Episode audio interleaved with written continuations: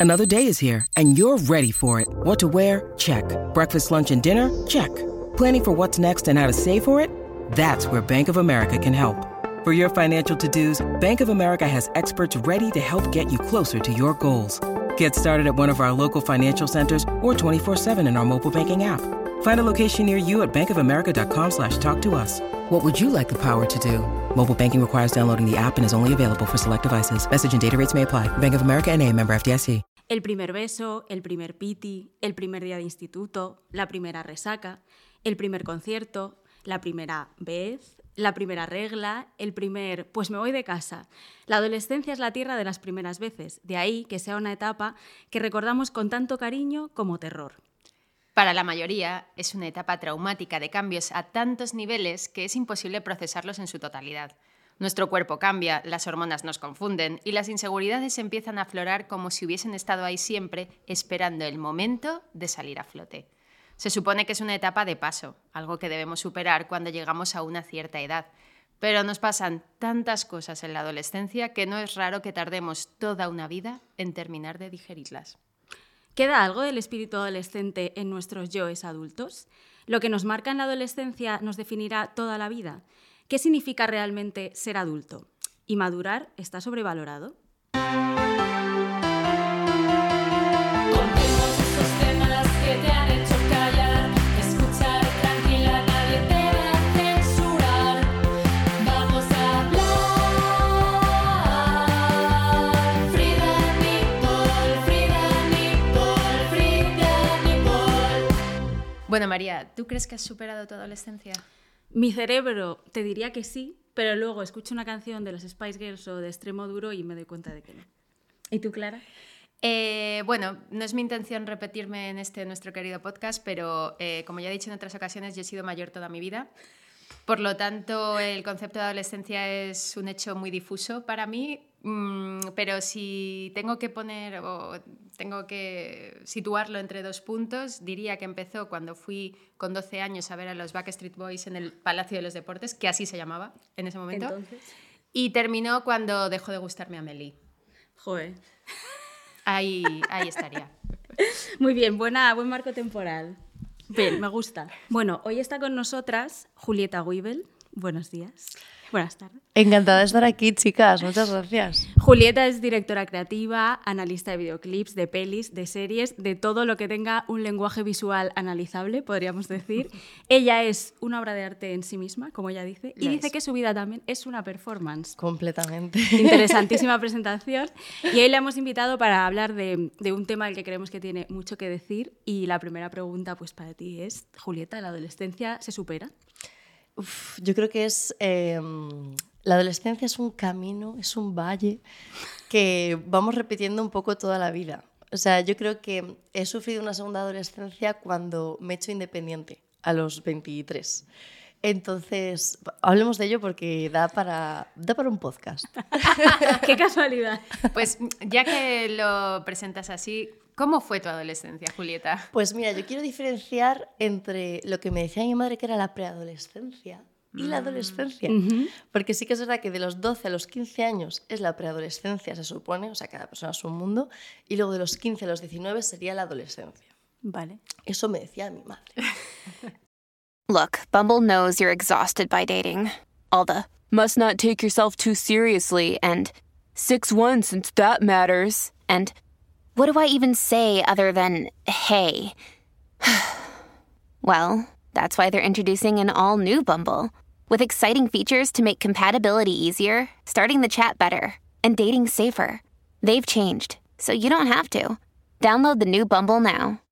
Y yo la preadolescencia, eh, justo fue una época muy extraña, eh, mis padres se separaron y yo no sé si era despersonalización, que es algo por lo que he pasado eh, recientemente, eh, era algo muy extraño. Eh, yo con mi padre era, y en su casa, era una persona súper... eh, no quería hablar con nadie, mm, era muy introvertida y con mi madre era todo lo contrario, era muy extrovertida.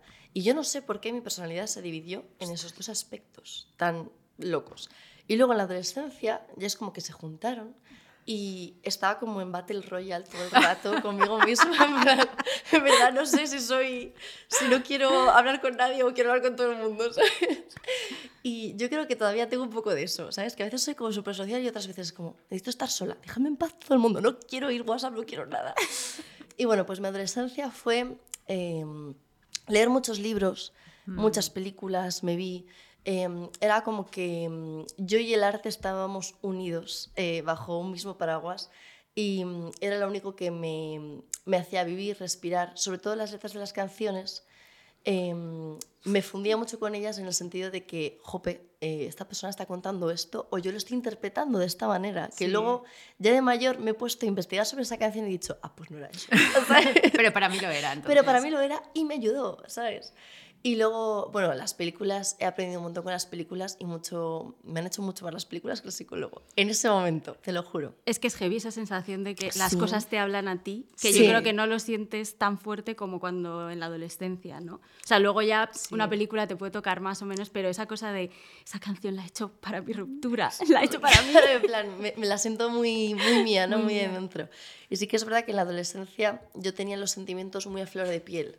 Entonces, tanto lo bueno como lo malo era como demasiado para mí. Ah, mm, Sí. Y eso también es algo que todavía estoy controlando. Porque sí que soy Guau. una persona muy sensible Sí. y tanto lo bueno como lo, como lo malo es como que mi vida la golpa de diferentes maneras. O sea, y a- eh, hay otras cosas de tu personalidad que se forjaron en la adolescencia que tú dirías que todavía se mantienen, aparte de estas que justo has Hmm. comentado. Jo, pues hay cosas buenas y malas. O sea, yo, por ejemplo, en la adolescencia, em, a mí siempre me ha gustado mucho ayudar a mis amigos y sobre todo es como que tengo em, una lealtad con la amistad demasiado heavy, ¿vale? Entonces, claro, pues tiene sus cosas buenas y sus cosas malas, pero sí que como que me entrego a todo de una manera muy exacerbada y quizás demasiado, ¿sabes? Porque en, en esa entrega yo me quedo afuera, en plan, hasta luego, Julieta no No piensas en ti. Exactamente, es como que me dejo en un segundo plano.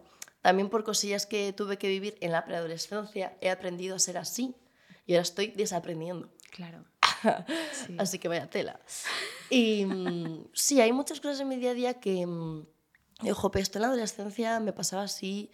Incluso ahora en el psicólogo es como, jope, es verdad. O sea, esto es un hábito que yo he forjado en mi adolescencia que debería de desprenderme de él o debería de mm, lidiar con él de otra forma. Y además yo la adolescencia la veo como una etapa en la que mm, creces de una manera muy abrupta, de repente de, de niño a mm, adulto, como decía Britney Spears.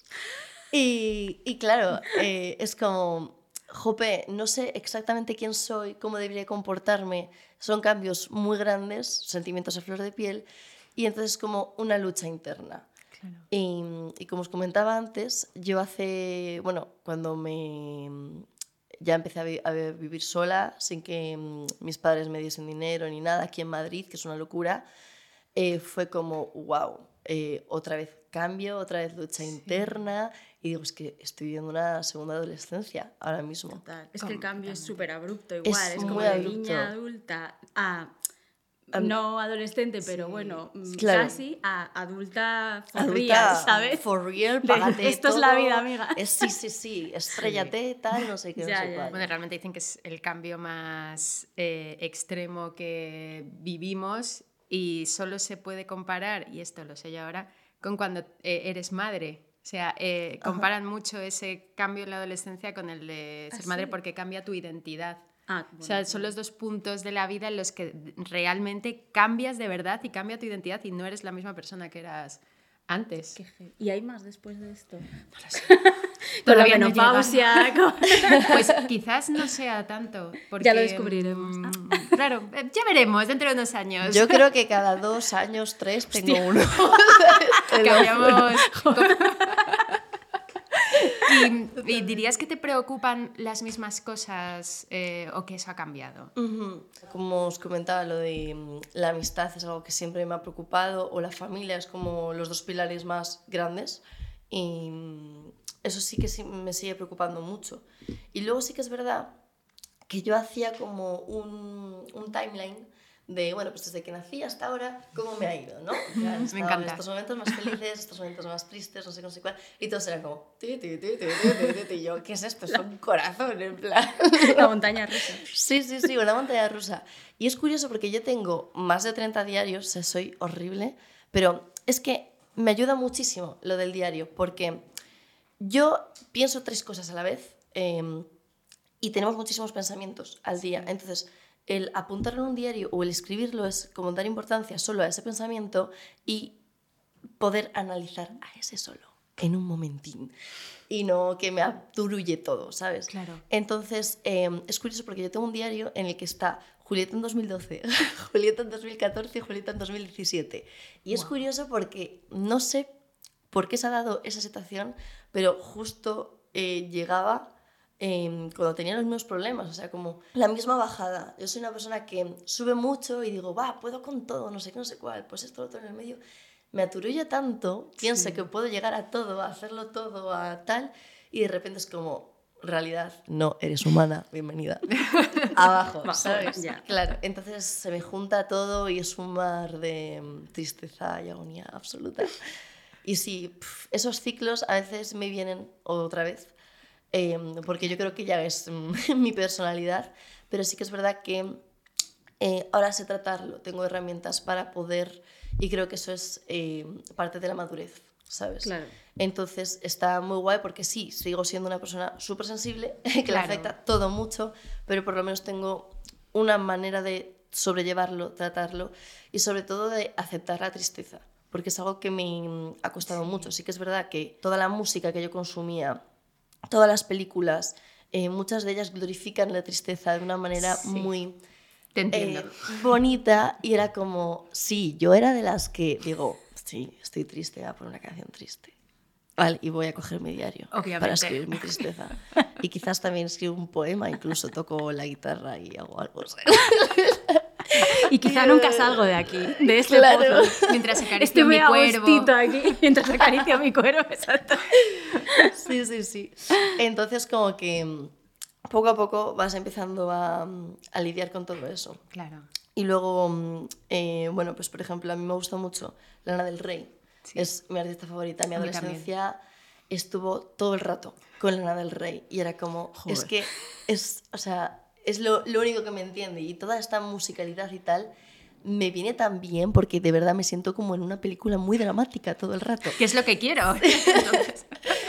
Entonces, no sé, me sentía muy... Sentía que esa música, esas letras, em, podían, li- em, me podían ayudar incluso.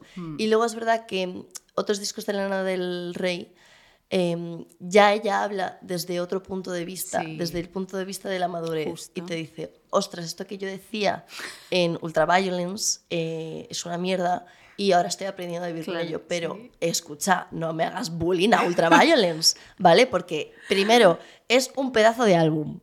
No puedes hacer eso. Y segundo, era una persona intentando lidiar con sus problemas. Exacto. Y, joder, me da mucha rabia porque, por ejemplo, Taylor Swift, cuando hizo Anti-Hero, que empieza a. mm, lo rueda así como un poco película de miedo, pero un poco eh, graciosa, un poco eh, Beetlejuice, ¿sabes? Sí. Entonces, em, ella está lidiando con sus fantasmas, con todos esos problemas. De repente se sube una báscula y sale fat. Y es Sí. que ella tuvo muchísimos problemas con su cuerpo, con el no aceptarse. Entonces, es ella lidiando contra ella. No en la adolescencia, en una parte adulta. Pero es un poco lo mismo. Sí. Y fue tanto em, el linchamiento, porque yo sostengo que estamos en la eh, etapa del linchamiento constante en redes, em, fue tanto el linchamiento que se la hizo, que le- se la llamó gordófoba, etcétera, etcétera, que tuvieron que eliminar esa escena del videoclip. Sí, me acuerdo. Sí, sí. Entonces es como, wow, o sea, creo que está hablando más de ella que, que de otras, no sé, no, yo no lo vi coherente y fue como, jope, es que casi no podemos, o Lana del Rey cuando hablaba de, de su vida, de las penas que había pasado, era como, no, es que primero em, glorificas la tristeza, luego, claro, mm, hay canciones que dicen, eh, Look Lana del Rey, em, fíjate lo que hiciste con esos kids, ¿sabes? Con esos niños. Y yo, Será todo culpa de ella, ¿no? tío, en plan, ¿pero qué pasa? No podemos expresarnos y cuando nos expresamos tiene que ser como tú digas. Bueno, y además yo, mis referentes adolescentes en mis épocas de tristeza máxima y absoluta eran otros, por ejemplo, los Smashing Pumpkins, Ajá. que en Sí. fin, quiero decir, Había de todos. era sí, la sí. tristeza absoluta, pero bueno, a ellos tampoco se les hace ese linchamiento, ¿no? Porque bueno, son bandas dominadas por hombres, además, es más aceptable ese tipo de tristeza a veces que, que otras tristezas. Y la de una ¿no? chica también, que es como, ay, eres tan frágil, tan débil. Sí, tan-". además se ve como bonito, Sí, ¿no? O sea, la belleza ¿no? de lo... Sí, y hay muchas películas de chicas enfermas o chicas que intentan autodestruirse todo el rato, que se ve como tan bonito de, ay, es que es una linda flor frágil que se autodestruye y tal. Y es como que todo el proceso es extremadamente bello y dices, tío, estás sufriendo muchísimo. ¡Qué Y mona! Es curioso porque Sí. al final, cuando se ven esos tropos en cine sobre todo, eh, lo cuenta el que no está sufriendo, me lo cuenta ella.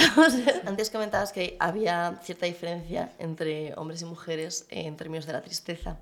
Y es que es verdad que en la mayoría, cuando a un chico habla de tristeza, se le dice como, joder, qué sensible es, mira qué, qué bien, qué cariñoso, qué empático, qué bien. Y cuando una chica lo hace, es como, tía, ya te vale. Vale, ya, ¿sabes? Sí, ¿no? supéralo, Sí, pasa. sí, ¿no? total. Oye, ¿y tú cambiarías algo de tu adolescencia?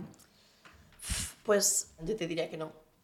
Porque mm, yo siento que mi adolescencia fue también madurar muy de golpe y, mm, y he aprendido muchas cosas que he dicho de mayor. Ostras, es que yo en este aspecto de la vida voy mucho más adelantada que tú, pero luego en el autocuidado, por ejemplo, no.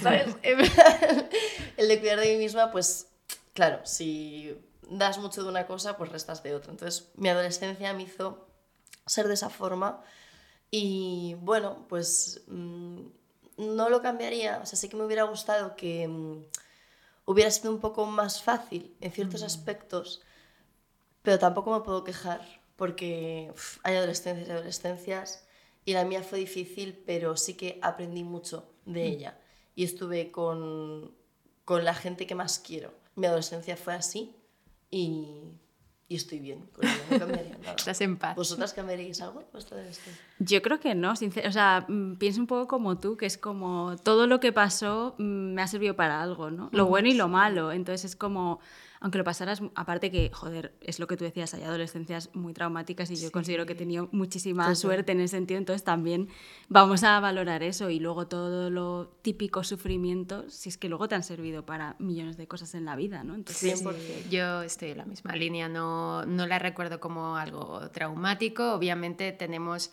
esas heriditas de hechos puntuales de la adolescencia, pero que nos han servido para forjar lo que somos ahora. ¿Me arrepiento de algún estilismo? Sí, eso desde luego. Pero como no había tantas fotos como ahora, no hay problema. Jo, pues a mí me encanta ver los estilismos. A mí eh, también. me Yo cuando veo los magos de Warrior Place y veo como una, unos leggings por la rodilla con una camiseta súper alta. Con una de- falda vaquera. Eh, Y ahora ves que está todo volviendo Sí, sí, eh, sí. con toda naturalidad al presente. O sea, Sí, sí, sí. Es que además todo vuelve cada vez más, Más pronto. pronto. Sí, sí. Entonces tú ya dices, pero si yo acabo de dejar el, el collar este como que parece de un las tatuaje, florecitas. sí, y ya se ya, ya ha pasado de moda otra vez, Ha ¿sabes? vuelto. Ha vuelto. Sí, es una locura. Creo que ya lo has dicho hablando de las herramientas que tienes ahora y demás, pero ¿qué te sugiere a ti el término madurar? Madurar. Hay, que, hay que Pues- hacer pausa porque Sí, sí. Madurar, es que mm, creo que hay muchos niveles de madurez y hay mucha gente, por ejemplo, que dice mm, que siente que madurar es em, una apatía, en plan que no te afecte nada. Creo que tampoco eso es madurar y creo que No. el ser empático es algo humano y que ayuda en términos interpersonales muchísimo. Entonces, yo creo que madurar es sobre todo el tener herramientas y el ser muy empático.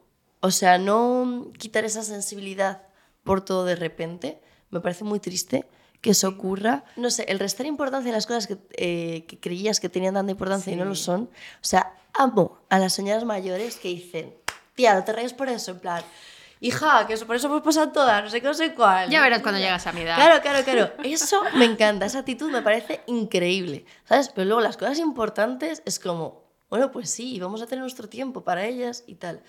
Entonces, mm, madurar, yo creo que además hay momentos de nuestra vida o etapas en las que somos un poco menos inmaduros porque mm, tenemos un bache o algo nos afecta demasiado y no sabemos cómo manejarlo. Y otras etapas de madurez en la que cualquier eh, confrontación que tenga, cualquier cosa que me ocurra ahora mismo, eh, voy a saber llevarla de la mejor manera posible. Entonces hay etapas y etapas. Y yo creo que la madurez como tal no existe. o sea que es todo etapas y saber llevar las cosas. Me parece un mensaje súper importante, además, el de que no es perder la empatía, Sí. porque creo que cala mucho ese mensaje desde que somos niños, ¿no? Se te dice, no llores, tienes que ser un niño mayor, ¿no? Porque Es entonces verdad. los mayores no lloran, entonces tú no llores y tú te quedas como, es que yo quiero llorar porque me siento mal ahora, ¿sabes? Y, y mis padres no lloran entonces porque son mayores, entonces ya entramos en ese bucle infinito. Total. Ya. Y es curioso porque en la adolescencia también eh, parte de la angustia adolescente es por un rechazo a la infancia. O sea, ¿cuántas películas de repente coge el protagonista su habitación que está llena de rosa y ositos de no sé qué, no sé cuál y ¡ah, me vuelve con todo esto! ¡Adiós mi infancia! Quiero romper con todo esto y ahora soy mayor. Sí, mayor, ahora voy a poner pósters de cosas violentas, que es lo que Total. hacen los mayores. Joder, y todas las pelis estas de mm, ser adulto, o sea, que te- eres un niño en el cuerpo de un adulto, ¿no? Ay, en plan, sí, sí. Big o esta tan famosa... La de te- que Cámbiate Sí, conmigo, la de- eh, Lindsay Lohan y- esa, y, Lindsay Jamie Lee. Curtis, Me ¿es, encanta, ¿no? me encanta. No, yo ¿No digo... es Jamie Lee Curtis? Bueno, no me acordaré nunca, pero que esa fantasía, ¿no? De eh, ocupar el, cuerpo de un adulto, tener su Ya sé cuál dices, la de Jennifer Sí, Garner. esa, esa. ¿Cómo se llama? La del vestido famoso. Ese, Nunca me no acuerdo del acuerdo. título. No sé qué de 30, algo de 30. Sí, bueno, puede mm, ser. Lo buscaremos. Lo buscaremos. por aquí. pues que es una fantasía que al final es, siempre acaba igual, o sea, es como ser adulto es una mierda, verdad. Sobre todo cuando no tienes las herramientas, o sea, tienes las herramientas de un niño o preadolescente Claro. para enfrentarte a todo eso, pero mola como esa mirada de, de la persona adolescente o, o pequeña del mundo de los adultos, ¿no? Que esa fantasía molaba mucho en las pelis. Totalmente, totalmente. Y luego que ya la madurez y tal también es ahí, ahí intrínseco como un rechazo a la infancia, al no hagas esto porque es infantil, ¿sabes? Y, joder, a mí siempre me da mucha rabia el de pequeña tú me decías que yo podía ser quien quisiese y que, ¿sabes? En plan, que simplemente se me lo curraba, yo ya lo tenía. Y mm, en la adolescencia, cuando te dicen, bueno, ahora tienes que estudiar una carrera, y pues quiero estudiar arte dramático. No, pero ¿cómo vas a estudiar dramático, sabes? No, pero una carrera de verdad. Claro, claro, ¿no? claro, Que es claro. lo que suelen decir así. Sí, entonces eso es como, tío, pero ¿por qué me has enseñado todo lo anterior? O sea, todo lo contrario antes, no, no lo entiendo. Y, y me da mucha rabia. Y me parece que mm, hay cosas infantiles, como es el soñar, el imaginar quién quiere ser de mayor, que siempre... mm, yo cuando tengo mm, mental breakdowns, que es como un mental breakdown pero más guay, Ah, sí. Em, me leo muchos libros de autoayuda, ¿vale? O sea, estoy en ese punto, Ostras, sí, tengo ¿eh? que decirlo, Estás en ¿vale? ese punto de tu madurez. eh, Sí, pero es que me leí uno em, un, año, un año después de que falleciese mi tío, que era tío, padre y abuelo, o sea, era mm, pues para mí la mejor persona del mundo, y me ayudó mazo. Era el monje que vendió su Ferrari. Me ayudó muchísimo. Mítico, Fan de ¿no? ese título. O sea, Yo Yo no lo he leído, es que yo no Tío. estoy en la onda todavía de los libros de autoayuda. Yo sí. Ostras, yo ese no, ese no lo conozco.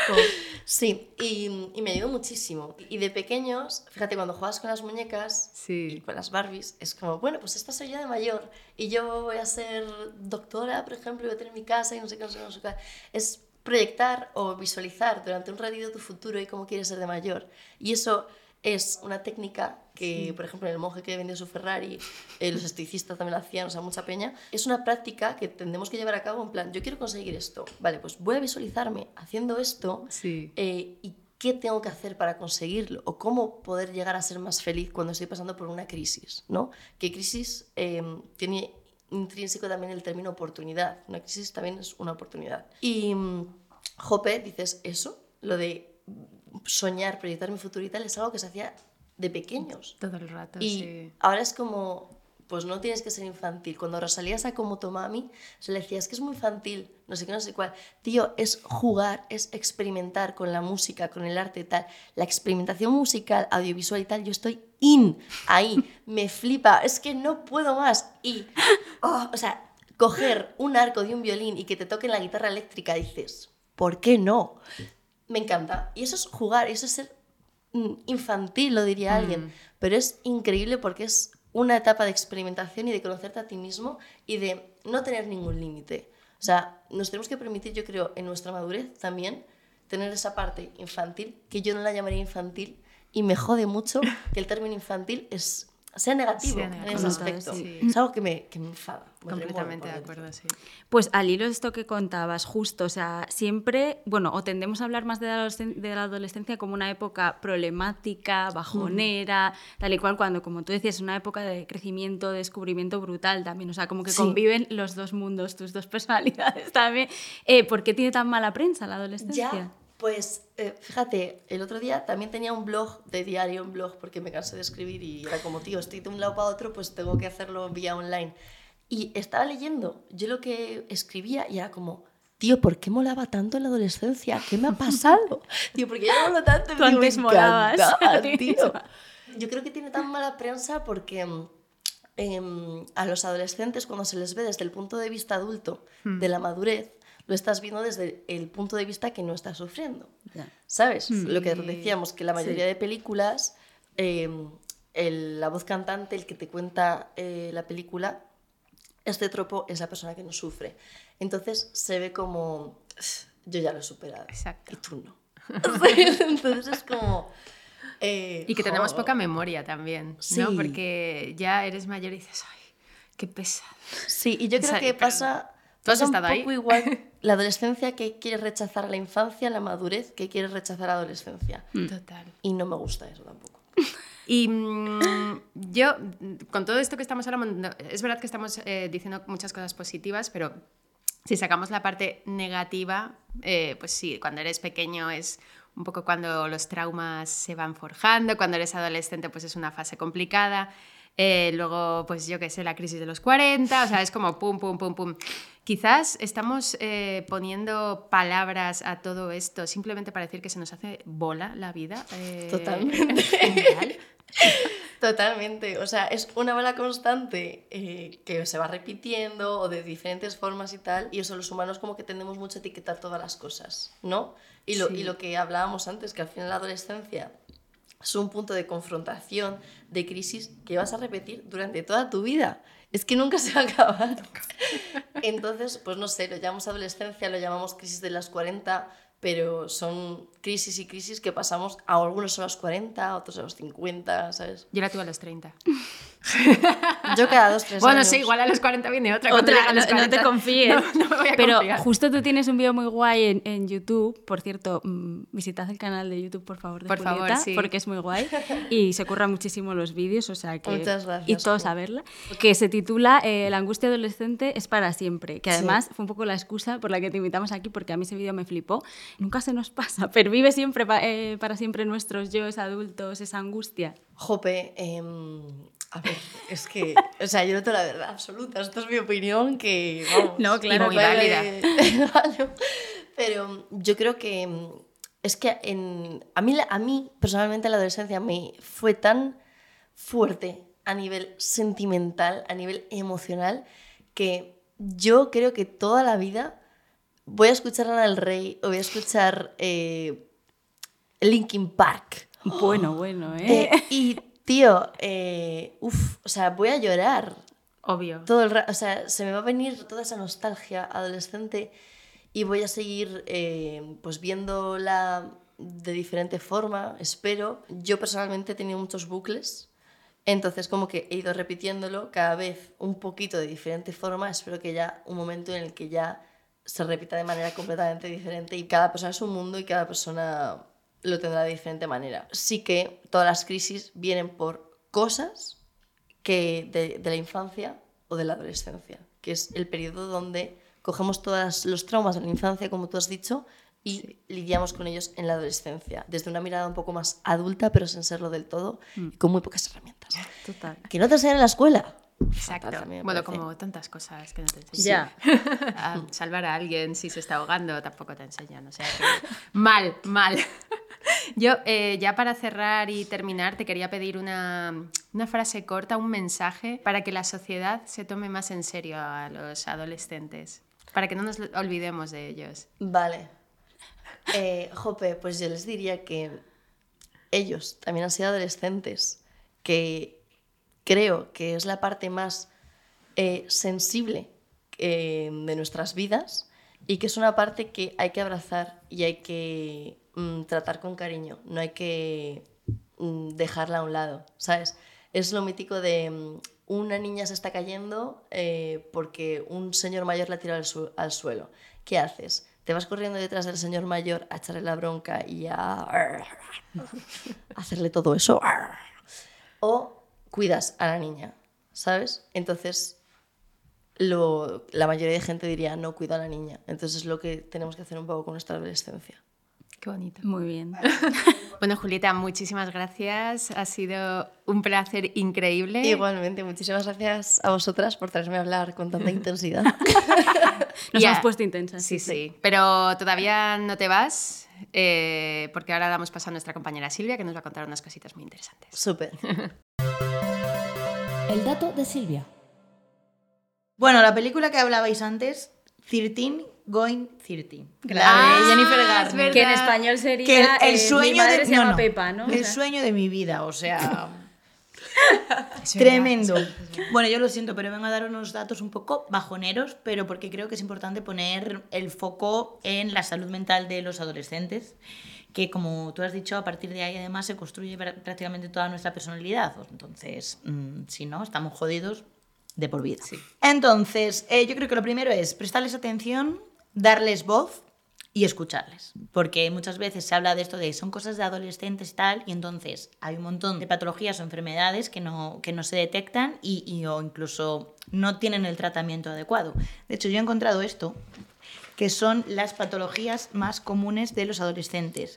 Ansiedad, depresión, trastorno por déficit de atención con hiperactividad, TCAs, psicosis, suicidio y autolesión. O sea, todo esto Madre mía.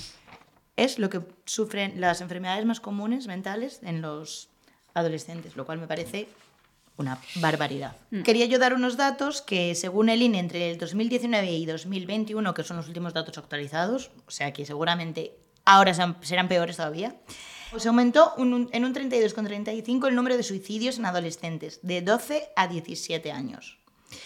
Y en el año 2021 se registraron 336 suicidios de adolescentes, lo cual es ya la primera causa de muerte eh, de gente joven en España. Y bueno, decir eso, que es el sector de la población más vulnerable a la hora de padecer cualquier enfermedad mental y que uno de cada siete jóvenes de 10 a 19 años se enfrenta a eso, a un trastorno mental. ¿Qué pasa? Que no nos lo tomamos en serio, pues porque como los adolescentes viven en esa época convulsa y tal, pues eh, son cosas de, pues eso, de adolescentes. Esto que decíamos, ¿no? De Exacto. madura un poco, Efectivamente. se te pasa. eh. Y lo que pasa realmente es que es una parte de la población que está enferma o que es mm, eh, eh, más posible que desarrolle determinadas enfermedades mentales. Así que tenerlo en cuenta. Y, y luego también decir otra cosa que me parece muy importante, que hay em, determinadas épocas en las que, em, por las razones que sean, por los cambios, por, bueno, en fin, multitud de razones que yo no soy experta aquí para contarlo, pero hay en determinadas épocas que, que los adolescentes y las personas jóvenes eh, tienen más mm, posibilidades de desarrollar estos trastornos y son en los meses de verano y, y posteriores. Estamos- Yo supongo que es por don- cuando, cuando más cambio hay y más te Claro. desestabilizas, pues más... Ya lo decía Lana del Rey. Eso, por cierto, que yo me, me ha dado mucha pena perderme la conversación de Lana del Rey, porque a mí me ha gustado mucho también. Pero bueno. Así que nada, pues esto, simplemente que a ver si dejamos de decir lo de son cosas de adolescentes, ¿no? Que es una de las peores frases del planeta. 100%. Y las cuidamos un poquitín. Sí, les tomamos en serio, ¿no? Exactamente. Totalmente. Y tenemos más atención psicológica Eso principal. accesible para todo el mundo, ¿no? Porque eso también salva Sí. vidas. Totalmente. Así que nada, ya está, ya podéis llorar. Eh, bueno, sí. Gracias. siento, no ha sido la parte divertida. No, hoy. yo, cre- yo creo que esto no hay No, que tomárselo muy así. interesante. No te Sí. ha tocado la parte divertida, perdón. No, no hay que tomárselo como para llorar, hay que tomárselo como un toque de atención Eso para todos, justo. para que prestemos atención a, a lo importante, ¿no? Y que tratemos como hay que tratar a nuestros adolescentes, que dejemos de usar esas expresiones tan manidas como las generaciones de cristal y demás, y que Eso pongamos el foco donde hay que ponerlo, ¿no? Yo creo que esa es la conclusión con la que nos podemos Totalmente. quedar. Y que todos somos adolescentes y también nos tenemos que... Exacto. A nosotros mismos. Y especial atención a los adolescentes que son migrantes, porque Claro. esos son los que sufren más. Más vulnerables. Pues Pues, mensaje, ya está, nos llevamos deberes nosotras y Sí, deberes para justo. todos. Muchísimas gracias, Julieta. Ha sido un gustazo Gracias a tenerte aquí. vosotras. Igualmente. Nada, y ha sido una conversación súper bonita, he de decir. Sí, Súper bonita. Esta es tu casa, ya sabes dónde estamos. Muchas gracias, chicas. El rincón del hater. Hola, somos las Helenas. Y hoy, después de esta charla sobre, tan interesante sobre la adolescencia, sobre la juventud y tal, venimos a traeros unos comentarios de la comunidad que, como siempre, tienen mucho que decir sobre todos los temas, pero sobre los jóvenes Hombre, bastante. Por supuesto, la generación de cristal, Sí. trending topic en Frida. Vamos a traer el primero que, que a mí me gusta mucho. A mí me encanta. La juventud tiene mucha prisa por vivir cosas que no corresponden a su edad, y de la prisa solo queda el cansancio. Por eso se ven inmersos en mundos donde están perdidos y son fáciles de manipular. Así que todo a su debido tiempo. Vale, sí, o sea, gracias por reconocer que estamos cansadas. Eh, estoy muy cansada. Yo también. Yo, personalmente llevo cansada desde los 10 años. O sea, eh, tengo, no tengo ni 30 años y ya estoy cansadísima. Pero mi pregunta es, ¿tengo derecho yo a estar cansada o no? ¿O tengo que evitar Por lo visto estar no. cansada? Por lo visto no. Según el diccionario de madre dice que no. El diccionario de madre. Y, y esto es lo que, te quiero, lo que quiero hablar contigo. ¿Por qué no puedo estar cansada frente a personas mayores que yo? Porque cuando cojo a una persona de 40 años y le digo, ¡buah! Estoy cansada, me dice, no, tú no ¿Qué? puedes estar cansada. Que vas a como estar comenta- cansada, tú tienes 20 años, hombre. Claro, como comentaba Julieta, yo también estoy cansada. Yo reivindico mi derecho a estar cansada y a estar harta y a estar desganada. No pensemos que la gente por ser joven no tiene problemas o no está cansada o no sufre de salud mental, que es pues algo que Sí, sí, por lo que yo creo que atravesamos mm, muchos. todos tenemos el derecho, por desgracia, a la angustia desde bastante, desde bastante pronto. Quiero mandar un mensaje a mis padres y decirles que gracias por no dejarme tatuarme el Carpe Diem en su momento cuando tenía 15 años, porque el Carpe Diem de mí yo de 26 años es tirarme toda la tarde en el sofá. Ese es mi Carpe Diem. No me avergüenzo, lo Yo, reconozco. no, yo tampoco me avergüenzo, la verdad. Maratones de series. Maratones de series adolescentes, además, a los 30. Es mi pasatiempo favorito. Amén, hermana. ¿Cuál es el siguiente comentario, Elena? Pues el siguiente comentario eh, es de una señora que nos dice: Si no tienen un millón de seguidores, refiriéndose a los jóvenes, les da algo y obviamente entran en depresión. Wow. No, mm, lo primero que tenemos que comentar es que no podemos banalizar la depresión ni la salud mental de esta manera. O sea, No. no podemos echar por tierra eh, la salud mental, no, no puedes decir... En mi opinión, no se puede utilizar la palabra depresión tan a la ligera porque es una cosa muy seria por la que muchas personas pasan y que no nos podemos tomar en broma. En eso estamos de acuerdo. Y luego, ya hablando con esta señora, pues, pues claro que quiero tener un millón de seguidores. Sí Cla- quiero. Claro que quiero. ¿Sabes por qué? Porque quiero validación, validación externa en mis redes sociales que no me dieron ni mis padres, ni mis profes, ni la vida, ni la sociedad, ¿sabes? O sea, ahí yo quiero esa gente de internet que me diga, ¡buah, lo estás haciendo ¡Qué genial! guapa! lo estás haciendo increíble, sigue así. Sí, en- realmente si no encontramos refuerzo en otros sitios, pues tendremos que buscarlo en redes sociales. Mm, ¿Es duro decirlo? Sí. ¿Lo he inventado yo? No. es un sistema en el que pertenezco. Yo no he entrado en esto. A mí me han metido. un besito a todos los adolescentes y las adolescentes que nos estéis escuchando. Eh, No estáis solas en esto. Todas hemos pasado lo por lo mismo. Os entendemos, os queremos y os mandamos todo nuestro cariño. Y a nuestros padres también. Sí, por supuesto. Yo.